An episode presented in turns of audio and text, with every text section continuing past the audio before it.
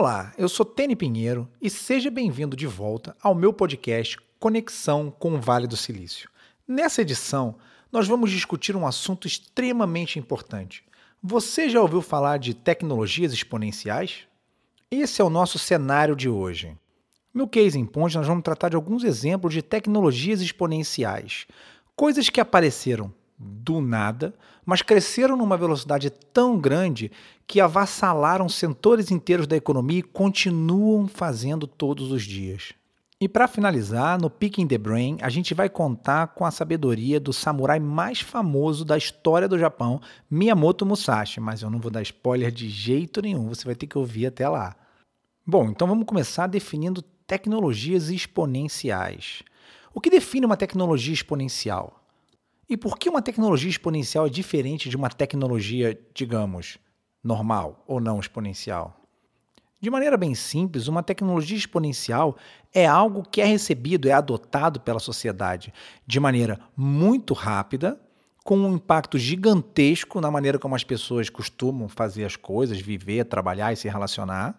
E isso tudo feito com uma quantidade de input ou uma quantidade de esforço de propagação muito pequena se a gente comparar com o impacto que a tecnologia está tendo na sociedade. Outro fator interessante das tecnologias exponenciais é o vasto alcance que essas tecnologias têm, afetando diversos setores da economia e muitas vezes de maneiras diferentes. Vamos tomar como exemplo cloud computing. Cloud computing, ou computação nas nuvens, vem da colisão de duas tecnologias exponenciais. De um lado, o microchip, que vem sendo barateado ao longo das últimas décadas, permitindo a construção de supercomputadores a preços irrisórios. De outro, o acesso à banda, que vem sendo democratizado e se encontra hoje largamente disponível e ao alcance de qualquer um, basta olhar o seu celular. O resultado da colisão dessas duas tecnologias exponenciais abundantes hoje, altamente disponíveis, levou o nome de cloud computing. Você pode pensar que isso não tem absolutamente nada a ver com você ou com o seu dia a dia, mas isso não é verdade. Considere o fato de você poder usar o Gmail de graça como repositório de e-mail, ou o fato de você poder começar a ver um filme no seu iPad e continuar de qualquer outro aparelho, de qualquer outro gadget, do mesmo lugar exato onde você parou. Ou até mesmo poder passar num pedágio sem ter que parar o seu carro. Todos esses serviços pertencem a cloud computing, então sim, eles fazem bastante parte do seu dia a dia. Ou pega como exemplo Tesla, famoso carro elétrico que é comum bastante aqui nas ruas de São Francisco, mas ainda precisa ganhar o um mundo é, quebrando barreiras de legislação, mas que usa cloud computing para atualizar o seu próprio software, o que permite que, por exemplo, donos acordem num, um dia, um determinado dia de manhã e todo o seu painel de controle do carro tenha sido atualizado com novas funcionalidades e novas capacidades. Imagina um belo dia você acordar de manhã, é, se arrumar para ir para o trabalho, sentar no seu carro e descobrir que o seu carro aprendeu a dirigir sozinho. Foi exatamente assim que os donos de Tesla se sentiram no segundo semestre do ano passado, quando acordaram um determinado dia e descobriram que o carro deles agora era capaz de trocar de pista sozinho, frear e acelerar, monitorar os carros em volta e literalmente dirigir longos trechos de maneira autônoma, sem nenhuma intervenção do motorista. Essa capacidade que a Tesla tem de atualizar o sistema operacional dos seus carros remotamente vem do poder do cloud computing. Mas as tecnologias exponenciais que estão pipocando não param por aí. Vamos falar de IoT, ou Internet of Things. A ideia de que a internet das coisas, a ideia de que os objetos do dia a dia aos poucos estão se tornando conectados. E não só isso, mas eles são capazes de medir como você se sente, enxergar o que você enxerga, e aprender através da observação do seu comportamento, os seus hábitos de consumo e a maneira como você vive e se relaciona com outras pessoas, de forma a te servir melhor naquela função. E esses objetos inteligentes já estão por todos os lugares. Eles são o seu relógio, o seu aspirador de pó, sapatos, cintos, carros e até mesmo turbinas de avião.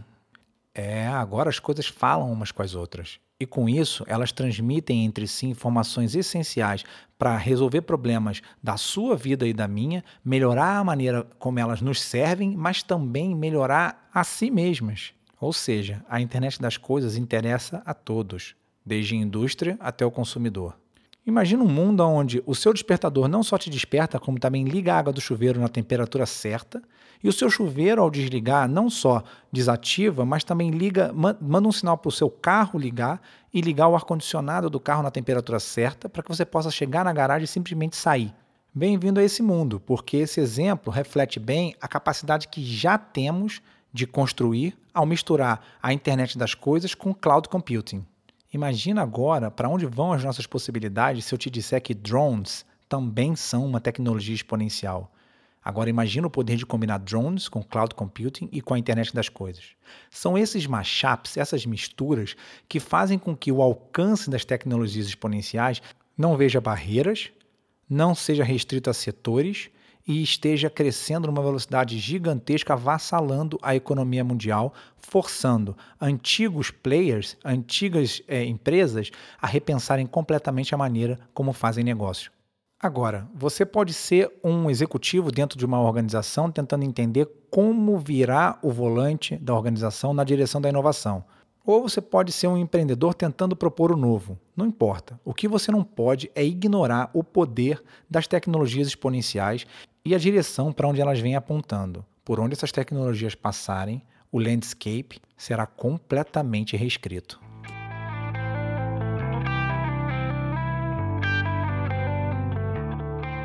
Então vamos nessa para o Case in Point.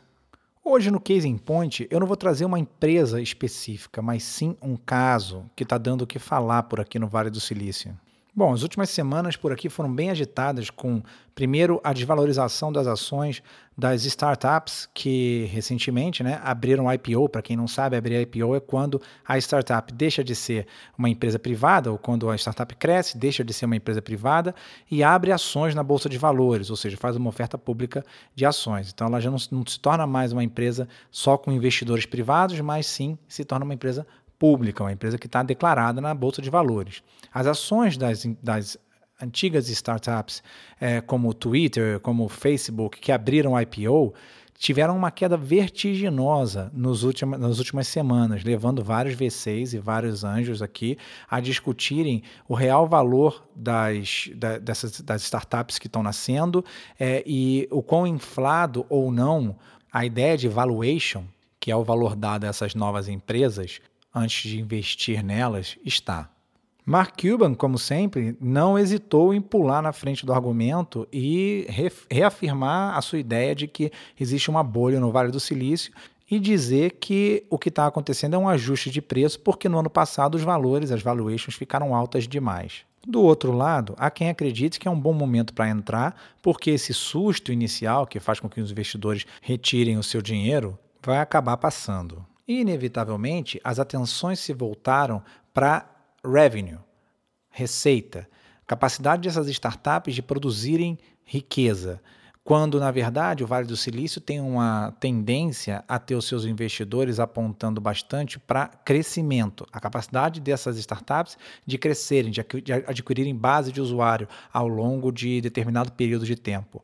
A transição de um foco em crescimento para um foco em receita é uma que eu particularmente considero bastante perigosa. Primeiro, pela característica do vale, que é notável pelas suas é, disrupções, pelas suas tecnologias disruptivas. E quando você pensa em tecnologia disruptiva, como a gente vem discutindo aqui, não dá para você pensar em impacto financeiro imediato.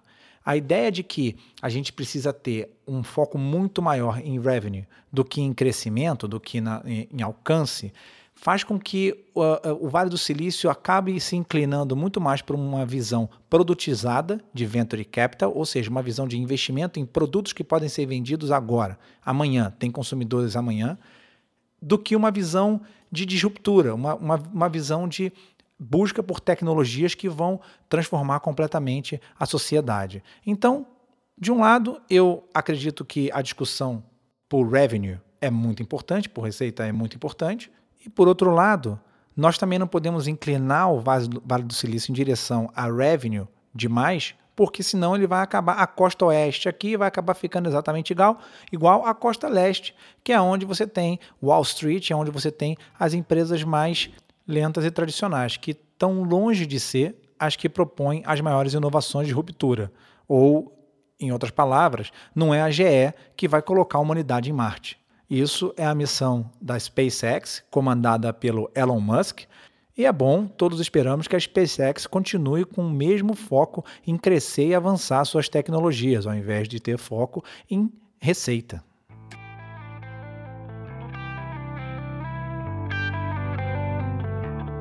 E por último, vamos fazer um pick in the brain do samurai famoso Miyamoto Musashi. Para quem não conhece, Miyamoto Musashi é considerado o samurai mais famoso da história do Japão, ou o samurai mais famoso do mundo. Mas de verdade, Musashi foi muito mais do que um samurai.